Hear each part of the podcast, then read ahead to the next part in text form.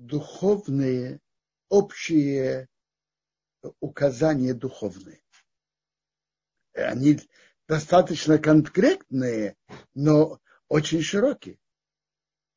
Так я не буду переводить, а я буду говорить по, по кусочкам содержания, что Моше говорит. Во-первых, Моше начинает нашу главу и будет следствием того, что вы послушаете вот эти заповеди и будете соблюдать, так Бог будет сохранять тебе союз и добро, то он поклял твоим отцам. Бог пошлет тебе, то есть э, благословление. Он тебя будет любить, благословлять, размножит, благословит твоих детей, плоды земли, зерно, вино и масло, э, ове, быков и овец. То есть, если вы пойдете по пути, который Бог вам указывает, то у вас будет особая удача во всем. У вас не будет болезней. И болезни, которые, болячки, которые были в Египте, у, тебя, у вас не будут и вы съедите народы, все народы, что Бог вам дает. Сейчас съедите. То есть это будет с легкостью, как человек что-то ест. И указания не жалей И не служи их идолам, потому что это кап, капкан для тебя. То есть одна из опасностей для еврейского народа, когда он до, входит в эту страну, в эту страну, что там жили другие народы, хананяне. И тогда называлась эта страна земля хананянская. А ты входишь сюда, и это будет называться ваша земля. Теперь, дальше будет указано, что они не будут уничтожены одновременно. Но постепенно вы должны будете их убрать и жить здесь. И из основ того, что вы не должны их оставлять, потому что у них есть идолопоклонство и разврат, и что вы от них не учились. И чтобы вы не, бо, не жалели и не боялись их. И чтобы не служили их идолам. Я... Дальше. Моше им говорит, если ты скажешь в сердце, эти народы больше меня, как я могу их прогнать? не бойся их. Вспомни чудеса, которые Бог сделал для фараона и всего Египта. Великие чудеса, которые ты видел. Также, что Бог тебя вывел из Египта, то же самое Бог сделает со всеми народами, что ты их боишься. Если вы будете идти как надо по пути Торы, то вам нечего бояться этих народов. Также Цира, такое насекомое, Бог нашлет на них, пока даже те, кто останутся и будут скрываться, они пропадут. Не ломайся перед ними, не бойся. Интересно, в прошлой главе было написано, не женись с ними. То есть, когда есть, остались жители, было желание, как-то установить с ними отношения и жениться с ними. Говорит, нет, ни в коем случае этого не делать. Бог сбросит эти народы от тебя понемножку. Ты не сможешь их уничтожить быстро, чтобы не было много зверей в поле. Раша замечает, а если евреи делают желание Бога, им нечего бояться зверей. Но Бог знал, что они не будут на таком высоком уровне. И Бог передаст их перед тобой. Ты их ведешь большую растерянность до уничтожения. И он передаст их цари в твои руки. И уничтожишь их, и уничтожишь их имя из-под неба. Не может никто стать против тебя, пока ты их уничтожишь. А теперь новые указания. Как вести себя с их идолами. Идолы их сожгите в огне.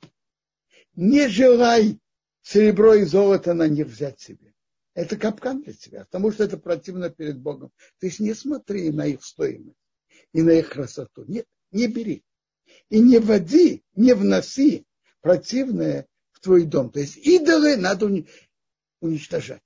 И не вноси противное, то есть идолы, в твой дом. Ты будешь достоин уничтожения. Относись к этому с презрением. Это подлежит уничтожению. То есть евреи, не то, еврею нельзя вносить идолы в свой дом. А вот теперь он, он обращается к еврейскому народу с другой темой. Как мы уже говорили, что Бог говорит, если вы будете выполнять все заповеди, то вы будете жить, размножитесь, придете, наследуете землю, чтобы поклялся Отца. И помни всю дорогу, как Бог тебя вел. Чудеса и добро, что Бог тебе сделал в пустыне. И этим ты видел, что не только хлебом одним живет человек. Все, что выходит из уст Бога, живет человек. То есть, если Бог хочет, то можно жить чем-то другим. Бог послал вам ман, и вы жили с маном без хлеба. Одежда не сгнила. Ноги не набухли. То есть их обувь росла вместе с ними, и обувь их берегла, и ноги не набухли. А вот тут большой, что Моше говорит еврейскому народу, чтобы ты знал своим сердцем, то есть внутри тебя, как папа наказывает сына, так Бог твой Бог наказывает тебя. Что, что это значит? Когда папа наказывает сына, для чего он, для чего он это делает? Для добра сына. И он делает это с внутренней любовью. Также, если Бог вас наказывает, то он как папа. С внутренней любовью он это делает. Он делает это для, для пользы, для вашего улучшения, для будущего. Сохраняй заповеди Бога, идти по его путям. А теперь он говорит то, что будет с вами сейчас. О достоинствах земли, в которой Бог вводит вас. Потому что Бог твой Бог приводит тебя в добрую землю. Земля, в которой есть реки, источники, и источники, которые выходят воды из глубин, выходят в долине и на горе земля, пшеницы и ячменя, винограда, инжира и гранаты. Земля, оливок, которые дают масло, и мед, тут имеется в виду финиковый мед, сладость от финика. Это, тут упоминается семь видов, которыми хвалится земля Израиля. Пшеница и ячмень, виноград, инжир и граната, оливки и финики. Вы знаете, и земля, что нет бед, так вот эти семь видов, ими хвалится земля Израиля.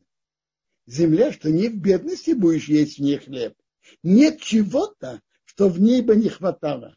Земля, у которой камни железа, то есть есть там железо, а с ее гор будешь вырубать медь. Там есть медь. А вот теперь указание Бога, что ты должен сделать, когда поешь и насытишься, благословишь Бога твоего Бога за добрую землю, которую Он дал тебе. То есть э, поешь и насытишься. Что поешь? Тут написано тут, не в бедности будешь есть не хлеб. Поешь трапезу с хлебом, вырази благодарность Богу. По Торе это обязанность именно, когда поешь и насытишься. Человек поел и насытился, и ел хлеб, то он должен благодарить Бога. Э, и то, что мы благодарим, то, что мы выражаем Э, благодарность, мы говорим благословление после еды. Берхат Амазон. И мы там, Берхат Амазон, благословление после еды, состоит из трех частей. Первое, мы благодарим Бога за еду. Второе, за добрую землю, что Бог дал нам. И третье, за то, что он, чтобы Бог заново построил храм. Когда храм стоял, я понимаю, что благословение было по-другому. Третье благословение. Чтобы Бог помог, чтобы храм был, благодарим тебе. А, мы благодарим тебя, Бога, за храм. Только в другой форме. Выражение благодарности. Это важная заповедь. Интересно. Это благословление, которое из истории по всем мнениям. Если кто ел и насытился, так он должен благодарить Бога за еду, что он ему дал.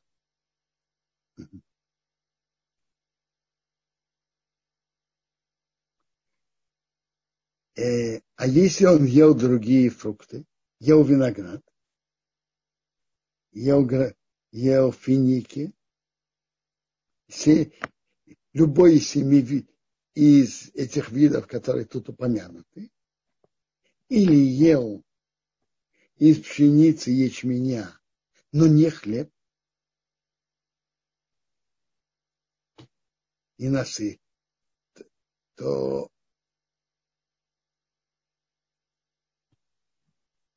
то он говорит браху, который включает в себе эти три темы, за которые надо благодарить, но говорит одно благословление. Он говорит одно благословление, но включает в него все три темы. И за благодарность за еду, и благодарность за добрую землю, что Бог дал, и упомянуть о храме. Пожалей храм он был построен. Это, это заповедь, которая из Торы. По большинству мнений это только на хлеб. И только если человек насытился. Что значит насытился? Есть люди, которые следят за своим здоровьем и ведут себя нормально. И они, как говорят, не едят до отвала. Гимара уже тоже говорит, что нормально, что когда человек ест, оставить еще часть, если что он еще мог бы есть еще. И так лучше для здоровья. Так, насытился, это как человек нормально ест. Если нормально он ест только не, не так много, и он ел хлеб, как он всегда ест, до, того, что он считает сытостью, то он должен благодарить Бога.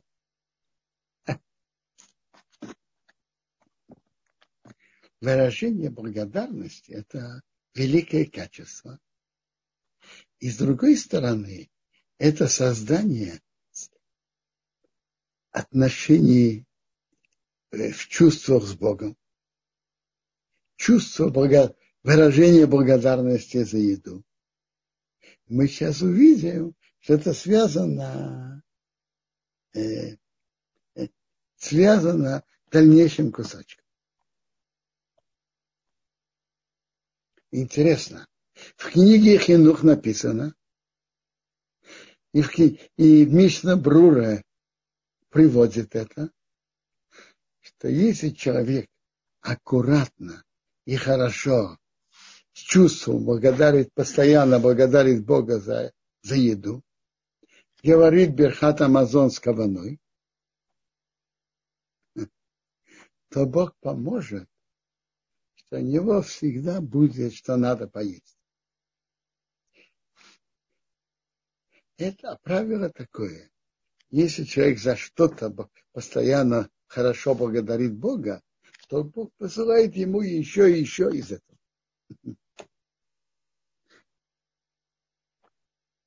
Есть кто говорят, что благословление, которое мы говорим после туалета, который создал Бога с мудростью, есть что органы выделения шлаков нормально работают, но в выражении мы говорим о мудрости создания всего организма. Говорят, что, что кто говорит это благословление после туалета, как надо сосредоточено, приводит, что Бог послал ему э, хорошее здоровье. Он же благодарит Бога за нормальное, хорошее функционирование организма. Теперь. Дальше Тора продолжает со, со, со словами Шарабыну в, в Торе тут от имени Бога. Остерегайся, чтобы ты не забыл про Бога. Не выполнять его заповеди, что я тебе велю сегодня. В чем опасность? Как бы ты поешь и насытишься. И хорошие дома построишь и поселишься в них. Будет много быков, много овец, коз, много серебра и золота. Все, что у тебя будет, будет много. Сердце поднимется, станет, станешь гордым, и забудешь про Бога твоего Бога. Это опасность. Когда человеку все хорошо и все идет гладко, так а есть опасность, чтобы он забыл про Бога. Быть удачливым и богатым несет в себе опасности. Опасность гордиться и забыть про Бога.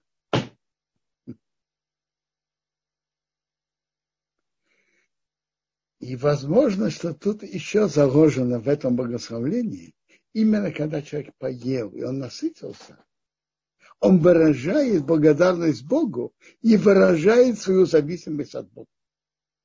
Это ему поможет не забыть про Бога и не гордиться.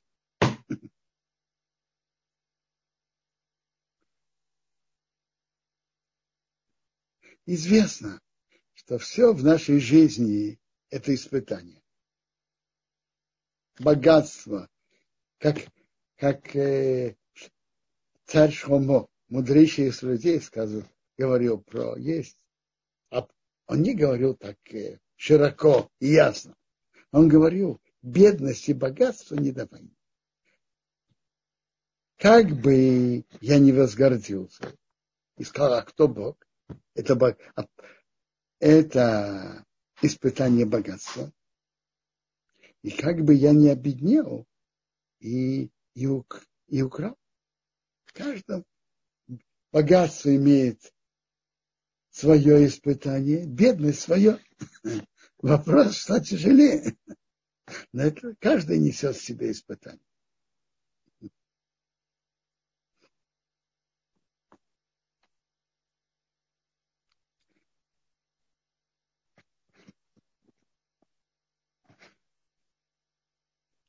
Богатство несет в себе опасность, что человек гордится и забывает про Бога.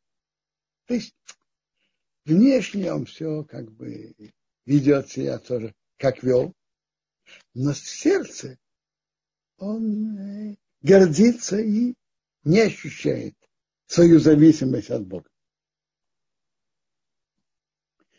И, и он говорит что-то, он говорит, вспомни, как Бог тебя вел страшной, великой страшной пустыне, змеи скорпионы, который вытащил тебе воду из скалы и дал тебе ман, что твои отцы не знали.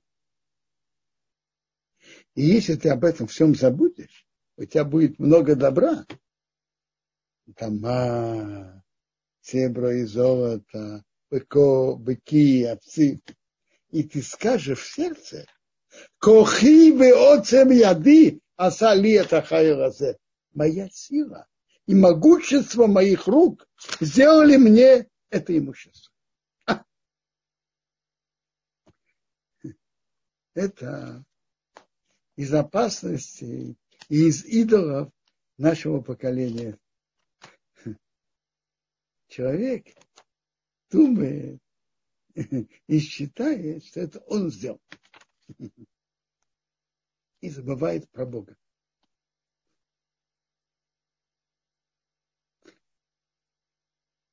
Может быть, человек, который это утверждает, а может быть и человек, который внешне продолжает соблюдать, но в сердце, в его ощущениях он так, он так ощущает. Это человек должен от этого, этого оберегаться. Он, он стал богатым, у него стало много добра. Но знать, что это не он. Понятно, он старался, и он делал свое. Но знать, что это не он. Читаю, как Тора говорит. Помни Бога, помни о Боге, что Он дал тебе силу собрать, сделать это имущество, чтобы установить союз, который поклялся твоим отцам, как сейчас. Бог дал тебе эти силы, таланты, разумность для этого.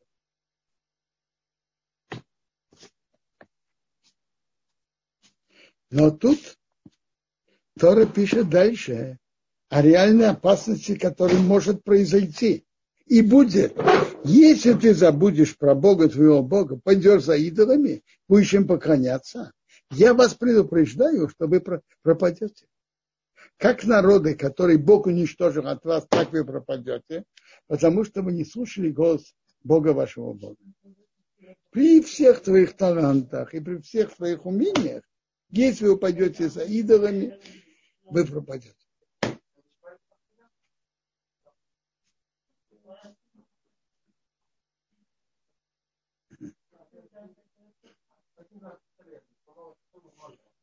Дальше Бог говорит, смотри, ты входишь, э, вот об этом идет, от, моя сила, моя удачливость, это, это опасно.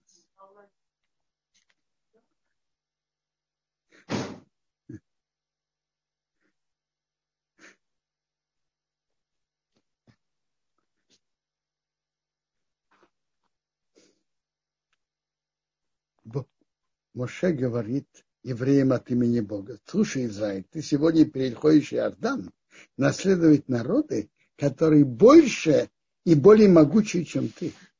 Города великие и укрепленные на небе.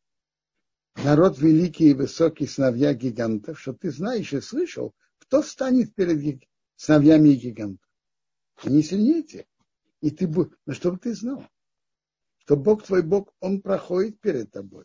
Он как огонь, который сжигает. Он их уничтожит, он подчинит перед тобой, ты сможешь их прогнать и уничтожить.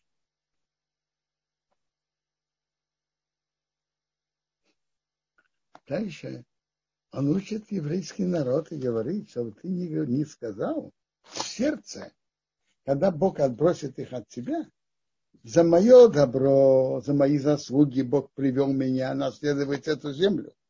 А за преступление этих народов Бог прогоняет их от тебя. Нет. Не за твое добро, твои, не за твои заслуги, прямоты твоего сердца ты приходишь наследовать их землю.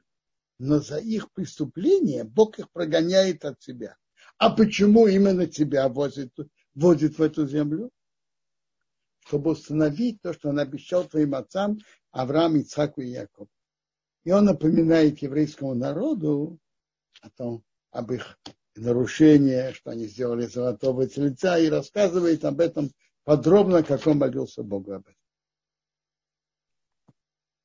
И в какой форме он молился.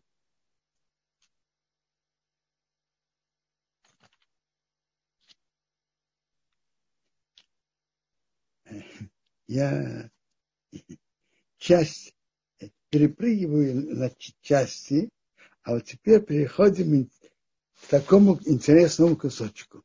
А теперь Израиль, что Бог твой Бог просит от тебя? Что Бог просит от тебя? Только бояться Бога твоего Бога,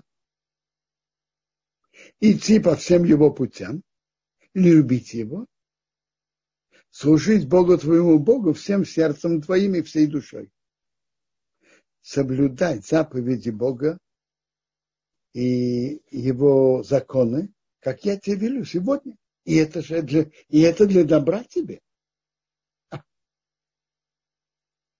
Так соблюдение законов, это мы знаем, что это такое. Соблюдать законы, которые Бог дал в Торе. Идти по его путям, как Бог милостив, так и ты будь милостивым. Как Бог делает добро людям, так и ты. Идти по путям Бога.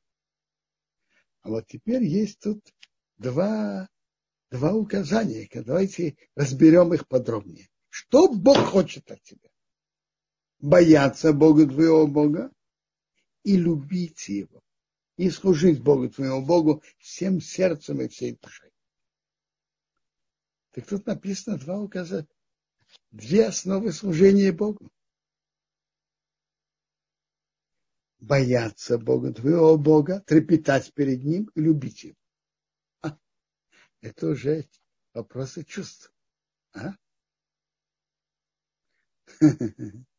а как работает над чувствами? Что значит, во-первых, что значит любить, бояться Бога твоего Бога? Начнем с боязни, трепета перед Богом. Интересно, у Бога, должна быть и боязнь, трепет, и любовь. Что такое боязнь? Есть есть два э, есть э, два разных уровня боязни перед Богом то, что, то, что называется есть поэзия, человек боится наказания Бога, ну, это очень понятно. Э, и достигнуть этого, это относительно нетрудно. Во-первых, надо знать, что Бог знает все, что происходит в мире. И любое действие наше – и он руководит всем, что происходит в мире. И на любое наше действие есть ре... Бог реагирует и за добрые дела Бог нам посылает вознаграждение, за плохое действие наказание. То есть знать, что все наши действия находятся под знанием Бога, под контролем и под его реакцией. Ну, если человек это знает, и не только знает, но и ощущает, что никакое нарушение э, перед Богом не останется безнаказанным, то это приводит к трепету перед Богом, трепету перед наказанием. Это более простое и, и, и, и простого уровня боязнь перед Богом. Трепет. Трепет, что если он что-то сделает не как надо, то придет наказание от Бога. Но есть и более высокий уровень. Это то, что называют Масилат Ешарим называет это Ерат Орамамут. Боязнь величия Бога. Что это значит? Это означает, и надо, чтобы объяснить это, хорошо привести пример из жизни. Что человек кого-то очень-очень уважает. Считает его особым и великим человеком. И в его присутствии он не будет вести себя недостойно, нехорошо. Не потому, что тот человек, который он уважает, прореагирует на это. Его будет критиковать. Не, не из-за этого.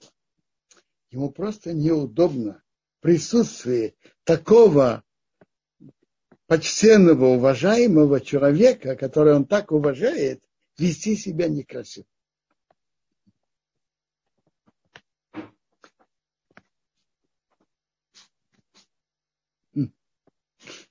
К сожалению, в нашем современном мире мало примеров такого уважения. Когда-то было уважение хорошего, достойного уровня перед родителями. При папе ты будешь так себя вести. Без того, что папа сделает тебе замечание, но ты будешь так себя вести? Конечно, нет. Я не знаю, кого-то папа, учитель. Когда-то было уважение царю, королю. К сожалению, в современном мире, мне кажется, таких сравнений и примеров мало. Но есть такое ощущение. Перед кем-то, что человек очень-очень уважает, он не будет вести себя некрасиво. Не из-за реакции того человека, но просто это недостойно так себя вести при его присутствии. А, в любом месте, где, а в любом месте, где мы не находимся, Бог все видит, все слышит. Он присутствует в любом месте. И все, что человек делает, Бог видит и слышит. Некрасиво в присутствии Бога так вести себя недостойно. Это более высокий уровень трепета перед Богом.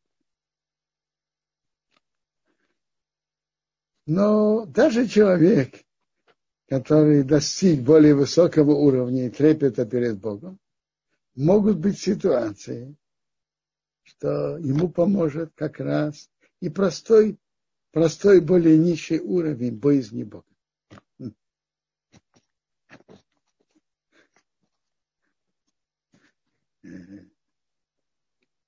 Скажем так, я скажу еще пример. В присутствии людей человек ведет себя иначе, чем он находится сам без присутствия других людей. И могут быть есть действия, что сам человек не стыдится сделать что-то не очень красиво. Но в присутствии людей на улице он это делать не будет. Человек очень больно ощущает, как люди на него посмотрят. Некрасиво. Так человек должен об этом ощущать. Второй, более высокий уровень, это, как я уже сказал, ощущать, что Бог находится в любом месте. И как можно себя вести так некрасиво? В присутствии Бога.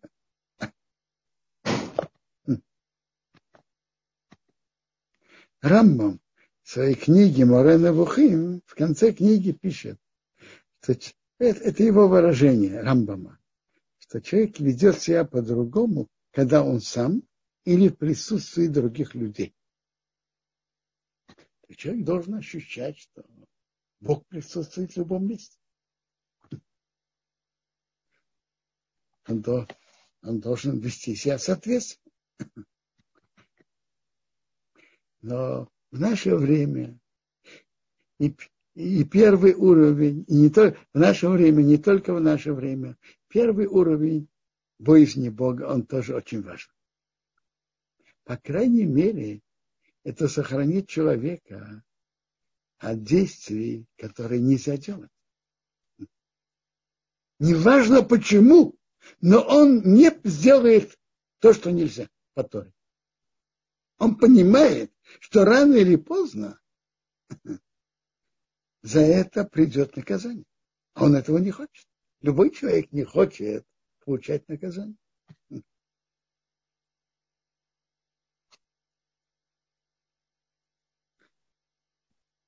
Первое – это боязнь наказания.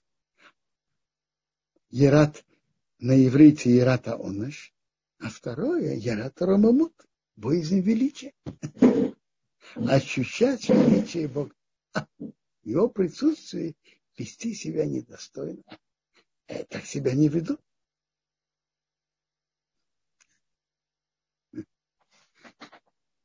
Понятно, что второй уровень намного труднее достичь. Ну и, и первый уровень это тоже хороший уровень. Тогда человек спокойный, тогда человек не будет, будет вести себя по Торе и не будет нарушать.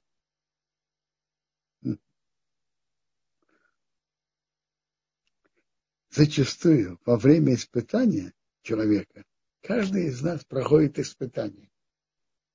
То если у человека крепко и сильно в сердце ощущение, что за каждое действие, что он поступит, придет э, реакция Бога наказания, это его остановит, чтобы он этого не делал.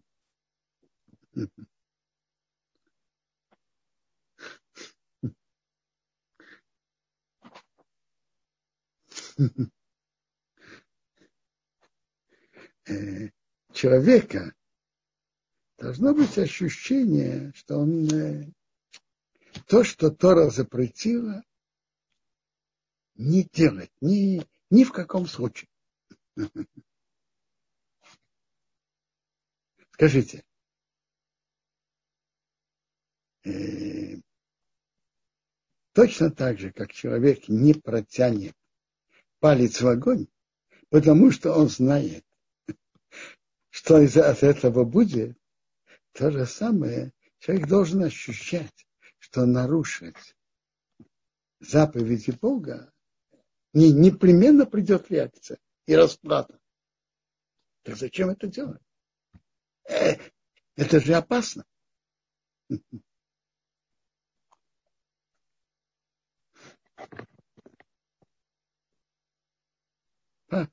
Папа Зацау в своей жизни у него было много разных испытаний. Больше всего, я думаю, соблюдением шаббата. Но я понимаю, что для папы нарушить шаббат было просто не, невозможно. Как невозможно не протягивают палец в огонь. То же самое, шаббат не нарушает. Каким путем выкрутиться от нарушения, это второй вопрос. Но первое, шаббат не нарушает. Что бы ни было. Каким путем что? Это второй вопрос. Ну, мы говорили про трепет перед Богом. А, а как? А что такое? А, а, а что такое любовь? Ну, что такое любовь? Это любовь к Богу. Человек ощущает любовь к Нему, величие. Вопрос, как человек может достигнуть этого? Мы встречаем несколько путей, как достигнуть.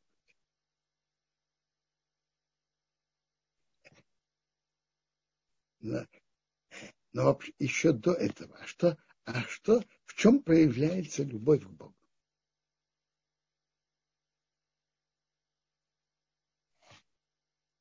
В чем? Любовь к Богу проявляется, во-первых, что человек радуется в том, что он связан с Богом. Он делает, выполняет заповедь, молится перед Богом, учит Тору Бога. Он чувствует в этом радость. Это одно из проявлений.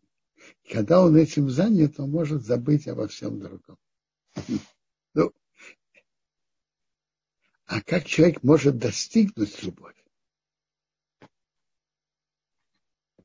Приводят несколько путей, как достигнуть. Я видел то, что мне известно. Я видел Рамбама. В двух местах он говорит о двух разных путях, как человек может достигнуть любовь к Богу.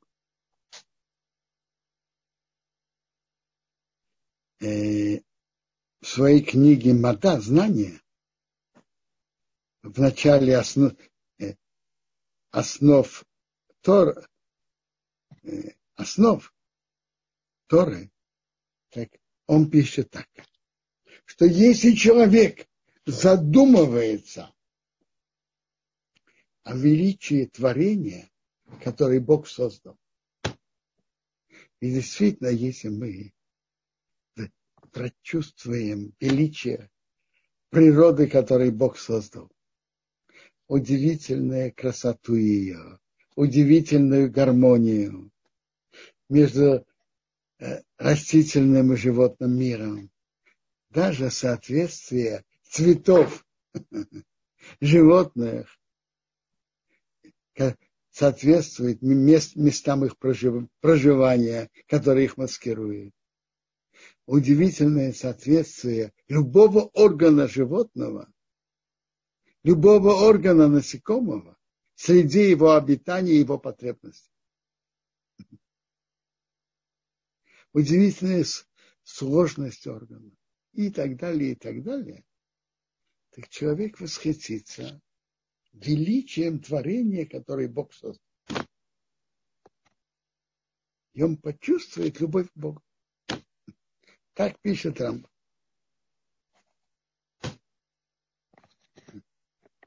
В одном месте. В другом месте Рамбам пишет, что если человек углубится в изучение Торы, и он будет восхищаться величием Торы, это приведет его к любви к Богу.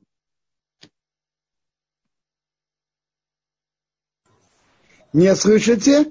О, Робинсон, да, э, пропало буквально минутку назад. Хорошо, я продолжаю. Э, так второе, в книге о заповедях Рамбам говорит, когда человек восхищается величием-то. Есть третий путь, это путь, которым пишет Рабейну Бахаи. Рабейну Бахаи пишет о пути, как человек может любить Бога. Говорит так. Чувство благодарности Богу. Благодарности за все, что мы получаем. Что наши органы нормально работают. Глаза видят, уши слышат мы можем говорить, ноги ходят и так далее. У нас есть что поесть, у, у нас есть что одеть, у нас, слава Богу, есть крыша над головой. Так э, ощущение благодарности Богу за все, что мы получаем.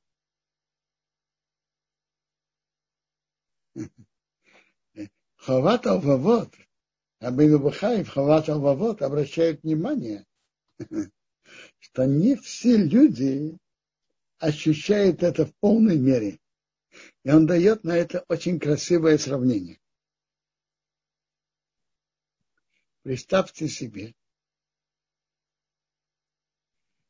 хороший человек, который принял двух приемышей детей.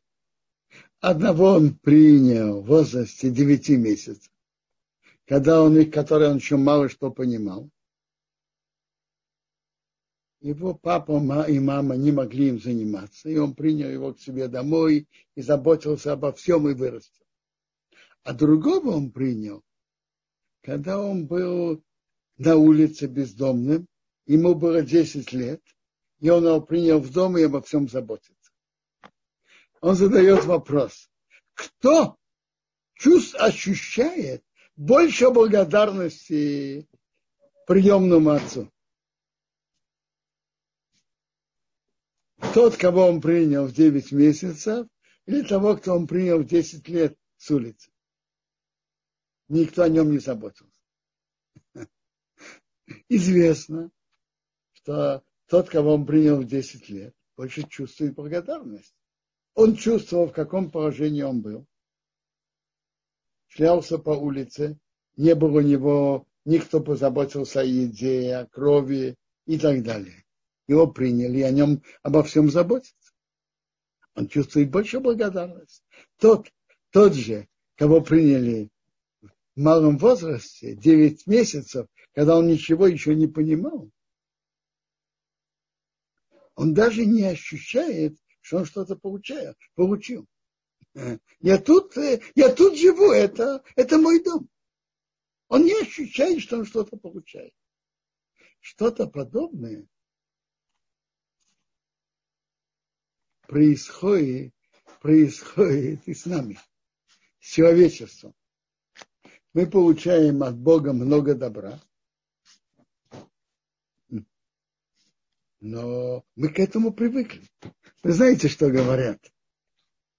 Что когда человек начинает ощущать о здоровье, знаете, когда? Когда он его теряет. Тогда он уже говорит, ой, ой, сейчас, э, сейчас здоровье не так, как надо, ой. Когда все идет нормально, он ни о чем не размышляет, ни о чем не думает. Но если мы действительно это прочувствуем, добро, что мы получаем, это еще путь. Э, через ощущение благодарности э, иметь любовь к Богу. Ощутить, что мы получаем много хорошего в этом мире.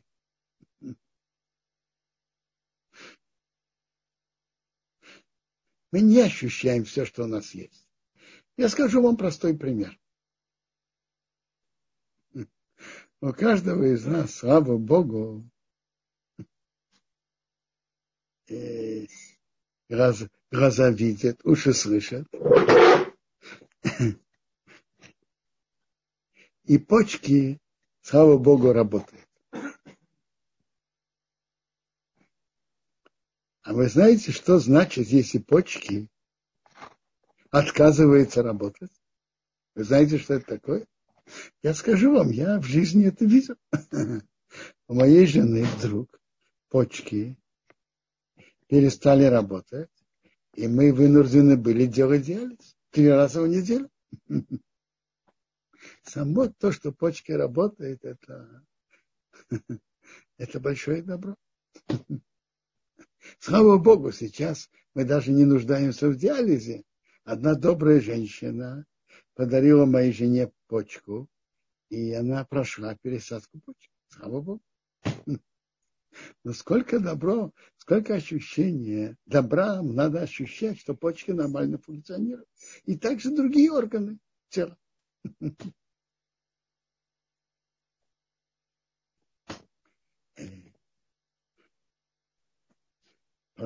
Продолжим в нашей главе дальше. Я уже иду ближе к концу. Я читаю, потому что это десятое предложение 20, 11 главы. Потому что земля, что ты приходишь туда наследовать, она не как земля египетская, что вы вышли оттуда. Что ты сажаешь твои посевы и должен поливать ногой, как огород. То есть поливное земледелие. Надо поливать. А земля, что вы приходите туда наследовать, это земля гор и долин. От дождя неба она будет пить воду. Другими, так есть тут Раши и есть Рамбан. Раши на месте говорит так. Это Моше говорит еврейскому народу о добре еврейской земли. Она не как Египет. В Египте надо трудиться и поливать. А в земле Израиля идут дожди, и они поливают. И, и дожди сами поливают. Ты спишь себе на кровати, идет дождь, и он поливает землю. Не как в Египте, что надо нести воду или, или э, прокладывать реки, чтобы чтобы земля поливала. Нет. Ты просто спишь, идет дождь и поливает. Это хорошо. То есть земля Израиля, она лучше, чем Египет. Рамбан идет совсем другим путем в объяснении этих слов Торы. Земля твоя, которую Бог вводит тебя наследовать, не как не как, не как Египет. Он говорит так. В Египте человек чувствовал себя в определенной мере хозяином положения. Он руководит ситуацией. Не разливается, он поливает, поливает свое поле, поле дает плоды. Он как хозяин ситуации. Так он себя ощущает. В земле Израиля нет так. Земледелец не хозяин ситуации. Земледелец зависит от дождя, от дождей. Ну, а дожди от чего зависят?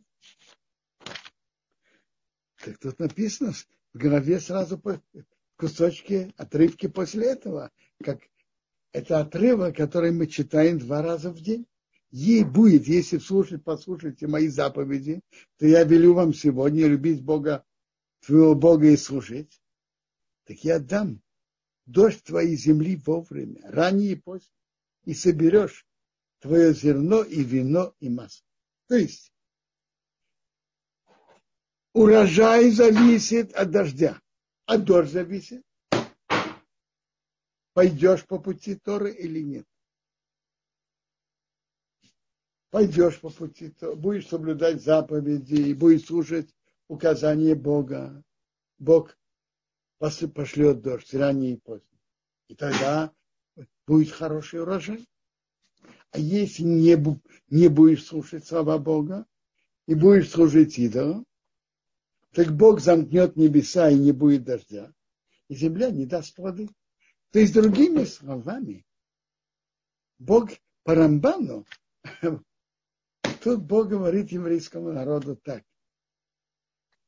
В Египте ты чувствуешь себя хозяином положения. Ты, как говорят сейчас, контролируешь ситуацию. Я поливаю, вырастет не поливаю, не вырастет. Зависит от моей работы, от моих стараний. В земле Израиля это не так. Земледелие зависит от дождя. А дождь зависит, пойдете по пути Тора соблюдать заповеди или нет. Будете, если будете служить идолам, Бог замкнет небеса. Будете соблюдать заповеди Бога, Бог пошлет дождь. То есть, э, понятно, Бог намеренно вел их в такую землю, которая зависит от дождя, а дождь зависит от того, будут они соблюдать заповеди или нет. И вы будете ощущать зависимость от Бога. Интересно, земля Израиля относительно дождя невозможно предсказать заранее, будет дождь или нет. Потому что она находится на, как это называется, пересечении двух больших э, э, э, то есть есть две силы э, климатические, которые на нее зависят, и предсказать заранее, будет дождь или нет, в Израиле невозможно. То есть, и вы будете чувствовать зависимость перед Богом. И это, и Бог поэтому намеренно вас вел в эту страну. Вы будете чувствовать зависимость перед Богом, от Бога. Интересно, я уже в Израиле почти 50 лет. Слава Богу, мы живем среди всех переворотов, войн, э, революций, переворотов в разных стран, арабских странах вокруг. Живем, слава Богу, существуем во всех опасностях, которые меняются постоянно. Я, я долго размышлял, что Бог тут хочет. Почему Бог так это ведет? Постоянные опасности и, и постоянно как-то урегулируется ситуация. Ну, сейчас у нас опасность эпидемии тоже. Я, я подумал, читая этот рамбан, что Бог намеренно хочет, чтобы мы ощущали зависимость от Него. Это одна из, это из причин, которые Бог так ведет. Ощущение человека, еврейского народа, что он зависит от Бога. Это одно из того, что Бог ввел нас именно в эту страну по словам, по словам Рамбана. Э, между прочим, вот эта глава во имя Шамоа, если послушаете, мы читаем два раза в день. Это чашма. Есть, есть какие-нибудь вопросы?